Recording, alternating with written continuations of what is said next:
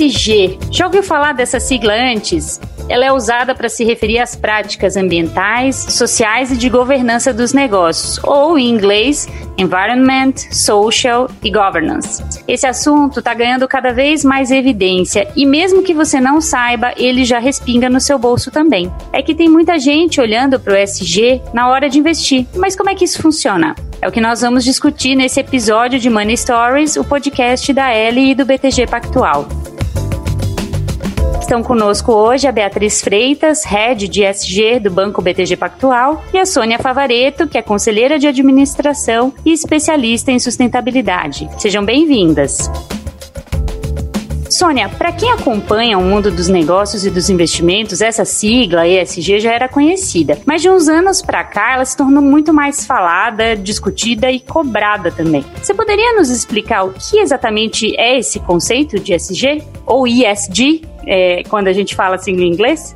É isso mesmo, né? E esse dia agora está mais do que nunca na pauta do dia. E o que a gente. Eu gosto muito de conceitos, né? Então eu volto no conceito que originou o ISD, na minha visão, que é o Triple Bottom Line do John Elkington. John Elkington foi, é, na verdade, o principal pensador aí e cunhou esse termo lá em 1994. E ele diz assim: o Triple Bottom Line é a expansão do modelo de negócio tradicional, que só considerava fator econômico na avaliação de uma empresa, para um modelo novo que passa a considerar performance ambiental e social social, além da financeira. Então, o que a gente está dizendo quando fala de fatores ISD uh, ah, é justamente isso: é a gente conectar as questões econômicas com as sociais, com as ambientais. Trago aqui a governança também, né? Óbvio, do, do G, e a gente aí fazer no, um novo padrão de mundo, um novo padrão de economia. Então, no fim do dia, a gente está dizendo isso. E é sinônimo de sustentabilidade, né? É, quando a, a sigla está em muita evidência, o pessoal, ah, ISD é sustentabilidade. É tudo a mesma coisa. Quer dizer que não é só meio ambiente, né? Envolve mais do que isso, mais esferas do que isso. Exatamente isso. Isso é importante porque muitas vezes, quando fala de sustentabilidade, ainda se, se é, é, correlaciona só com o meio ambiente. Não é disso que a gente está falando. Tanto que eu gosto de usar uma sigla, eu pus um E na frente do ISD. Então eu uso EESG, né? Econômico, ambiental, social e governança. É tudo junto. E Sônia, por que que esse tema ganhou tanta evidência no período mais recente? Olha, eu acredito a basicamente quatro fatores, né? É, primeiro, no final do ano passado, a gente teve uma declaração da Business Roundtable, que é uma organização sem fins lucrativos que reúne os principais CEOs americanos, né? E eles fizeram um statement no fim do ano dizendo assim: olha, as nossas empresas não vão mais olhar só a maximização de lucro de acionista, vamos olhar todos os stakeholders e todos os impactos das nossas empresas. No início desse ano, a gente teve a famosa carta da BlackRock, uh, do CEO mundial da BlackRock, que é a maior gestora de recursos de terceiros do mundo, ele todo ano manda uma carta para as empresas, para os CEOs das empresas onde a BlackRock pretende investir. E esse ano ele disse assim: sustentabilidade vai ser o novo padrão de investimento da BlackRock. Isso foi um, um, um fator muito forte também. Depois a gente teve o Fórum Econômico Mundial de Davos no início do ano também, onde o principal termo nos corredores foi capitalismo de stakeholder, né? E também pela primeira vez um relatório de riscos globais do fórum que indica os principais riscos para a próxima década, os riscos ambientais dominaram os cinco principais riscos, né, em termos de impacto uh, e probabilidade é, também uh, a, a, maioria dos riscos.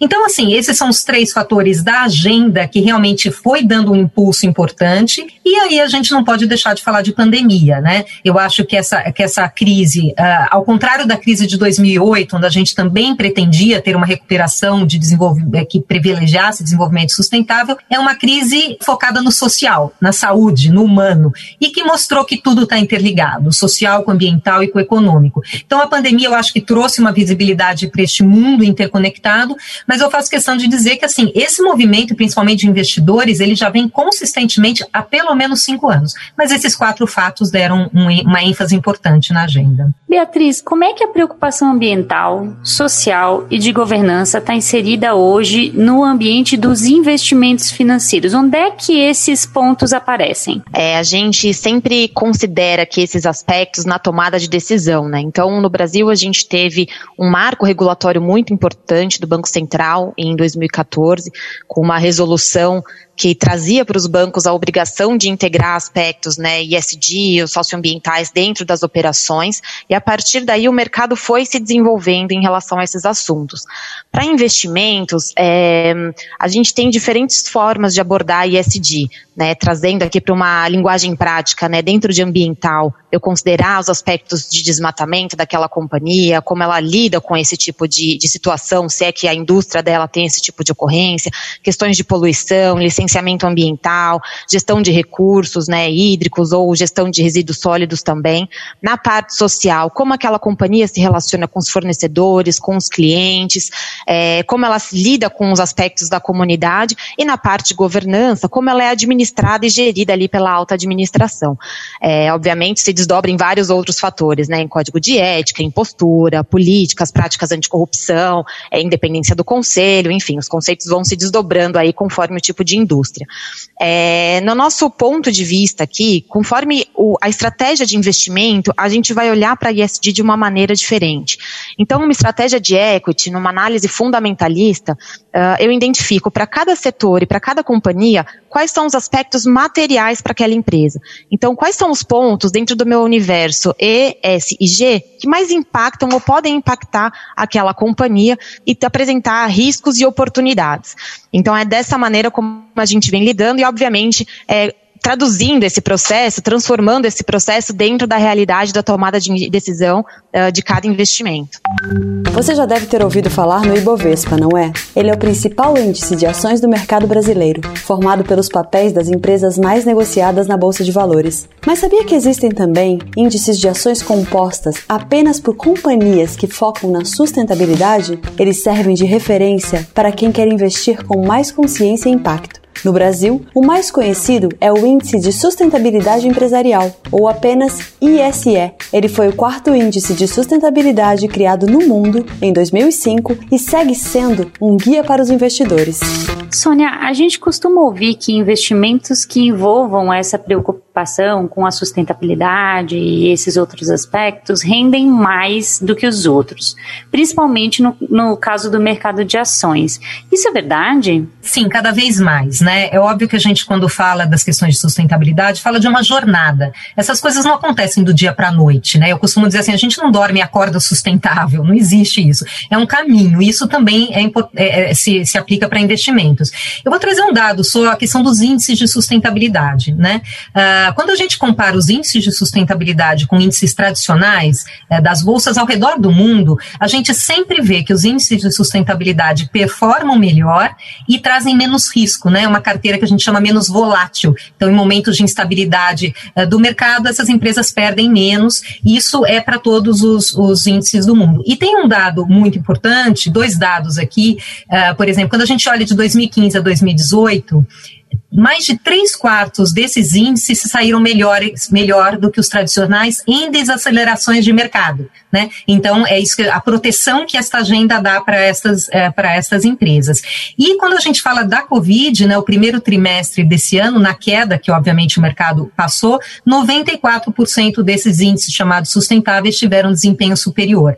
Então, não há dúvida que esta agenda cada vez mais agrega valor uh, às empresas que adotam e, e consequentemente, aos investimentos em torno delas. Legal, então, para as investidoras que estão pensando em adquirir ações de empresas que tenham uma preocupação social, ambiental e de governança, fica a dica de dar uma espiadinha em quais são as ações que compõem né, esses índices de sustentabilidade, sendo que o mais conhecido aqui no Brasil é o ISE, o Índice de Sustentabilidade Empresarial. Agora vamos lá, Beatriz, o investimento ESG é algo que está relativamente acessível para os pequenos investidores também, para uma pessoa como eu, por exemplo, que queira investir em empresas com essa preocupação, ou é algo que ainda está muito restrito para quem é um grande investidor? Acho que é um movimento de mercado, tá, Mariana? Começou, obviamente, com um capital maior é, acho que famílias, né, de grandes fortunas e também essa segunda geração tomando a frente a decisão de investimento. Então, a princípio, a gente tinha uma demanda por esse tipo de produto uh, em volumes maiores, né, de investimento. Então, não era um produto que estava acessível para gente como a gente. Mas hoje o mercado ele tem diversas opções. É, aqui no BTG mesmo, a gente lançou um produto recentemente, que é o nosso ETF ISDB11. Então, é um fundo, né, que replica o índice recém-lançado pela B3 com a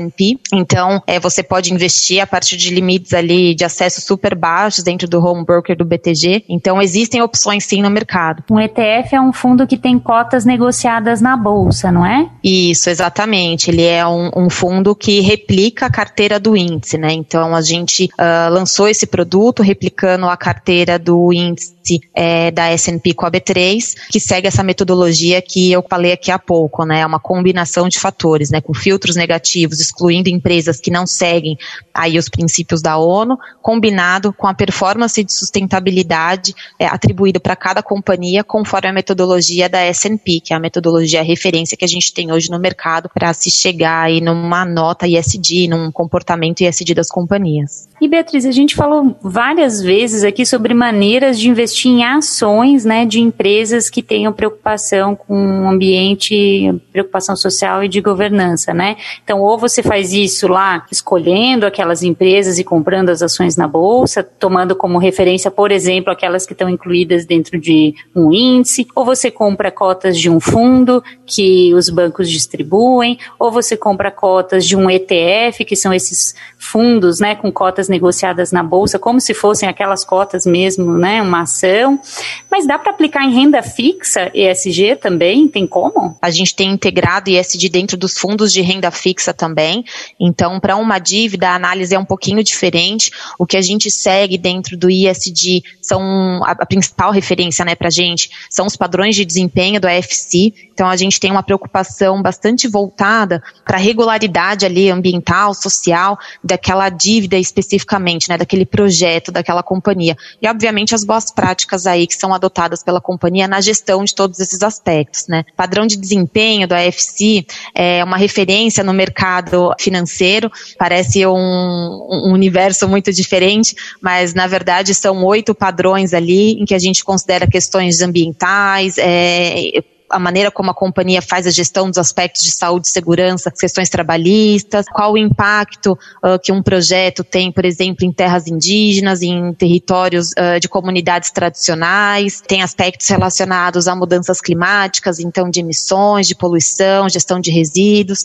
Então são aspectos que tradicionalmente a gente olha para um investimento, né, como aquela dívida, aquele projeto de uma ligada a uma renda fixa, né, ela ele pode ter esse impacto e como a companhia faz a gestão de todo todos esses aspectos na, ali na formulação, na, na, na construção daquele projeto. Então, essa é a maneira que a gente integra ESG dentro de renda fixa. Então, deixa eu ver se eu entendi. Vamos supor que uma empresa emitiu debentures, né, que são um produto de renda fixa ao qual os investidores têm acesso e a empresa usa esse dinheiro que ela capta dos investidores para desenvolver um projeto específico. Você vai olhar especificamente para aquele projeto que ela está desenvolvendo com esse recurso dessa debenture que ela emitiu para dizer, ó, esse aí é um projeto legal, é um projeto que tem determinadas preocupações, que olha para certos aspectos. A gente diz aqui que ele é um projeto com característica aí de, de SG condizente com o que a gente acredita. E aí sim vocês eventualmente vão incluir esse papel dentro de um fundo de renda fixa do banco. É por aí? É exatamente isso. Quando eu emito uma debenture, né, eu tenho uma destinação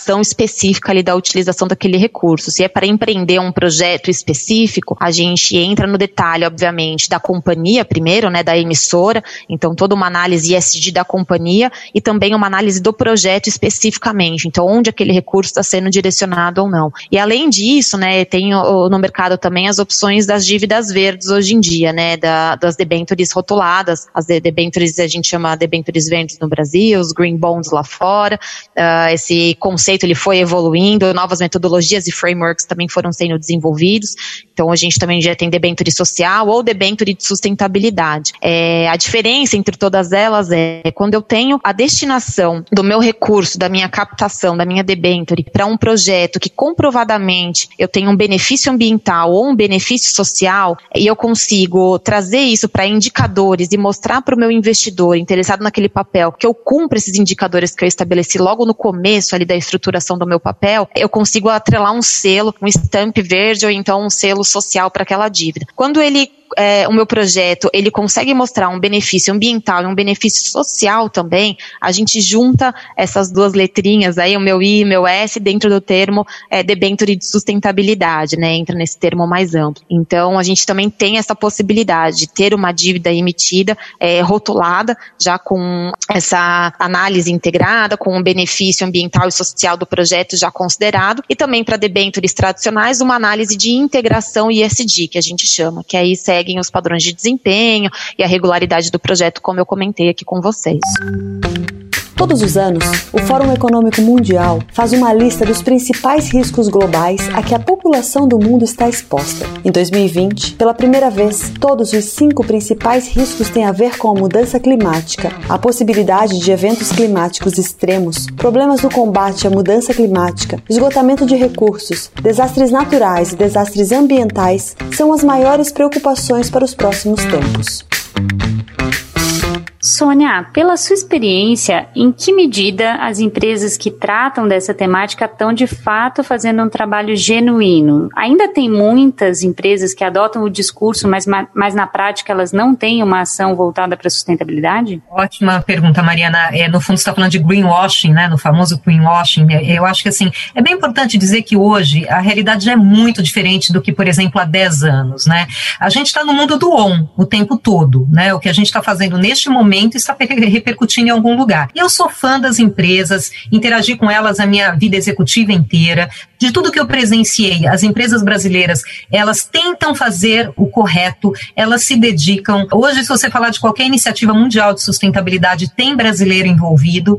Eu acho que essas questões, elas são menos importantes, né? É claro que a gente tem que olhar, o que não dá é para compactuar com mentira, né? E mentira tem vida curta. O mercado não perdoa, né? E as empresas são absolutamente inteligentes, os investidores também. Então, eu, eu acredito muito no controle social em torno destas questões né? Você dizer que você faz e você não faz, primeiro é uma miopia e depois você realmente vai ser penalizado por aquilo, né? Então eu, eu de fato entendo que a gente não, não deveria perder muito tempo com isso, né? Vamos olhar a tomada de decisão, fazer as boas perguntas, entender se aquela empresa tem de fato o que ela está falando e vida que segue. Vamos investir aí no avanço dessa agenda, na minha visão. Quais são os indicativos que eu, investidora, devo procurar numa empresa se eu estou querendo investir com esse objetivo de escolher uma empresa com preocupação social, ambiental? Bom, a agenda é muito ampla, né? A gente está falando aí de basicamente toda a atuação da empresa, porque quando a gente fala de sustentabilidade, a gente ainda precisa usar este adjetivo. Um dia não usaremos mais, né?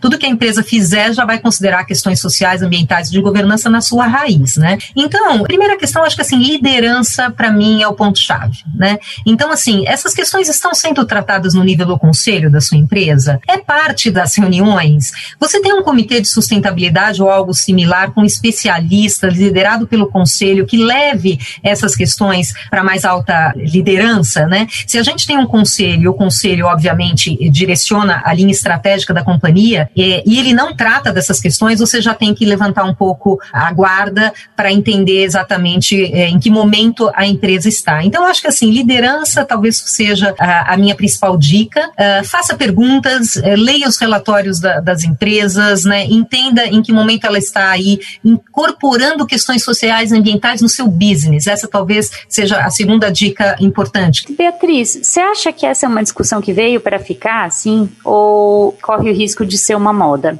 Eu, a minha opinião é que não vai existir uma empresa que não seja ISD, tá? As empresas que não integrarem e não tiverem essa responsabilidade com os aspectos ambientais, os aspectos sociais e tiverem uma boa governança, é uma empresa que está fadada a deixar de existir aí no, num curto, médio prazo. Tanto por uma questão de investidor, o investidor não quer mais um, um retorno financeiro a qualquer custo, né? Ele quer saber qual o propósito daquela empresa, o que, que ela entrega mais para a sociedade. Então, o acesso a capital vai ficar muito difícil para essas companhias, né? O próprio, por uma questão também do investidor, né? E uma questão também do consumidor. O consumidor cada vez mais procura uma empresa que tenha aí boas práticas atreladas aí ao seu produto final.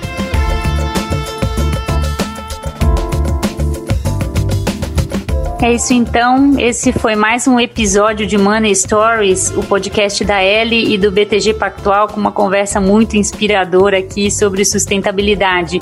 Eu agradeço a Beatriz Freitas, head de ESG do Banco BTG Pactual, e a Sônia Favareto, conselheira de administração e especialista em sustentabilidade. Muito obrigada e convido vocês a acompanharem os nossos próximos episódios. Até lá!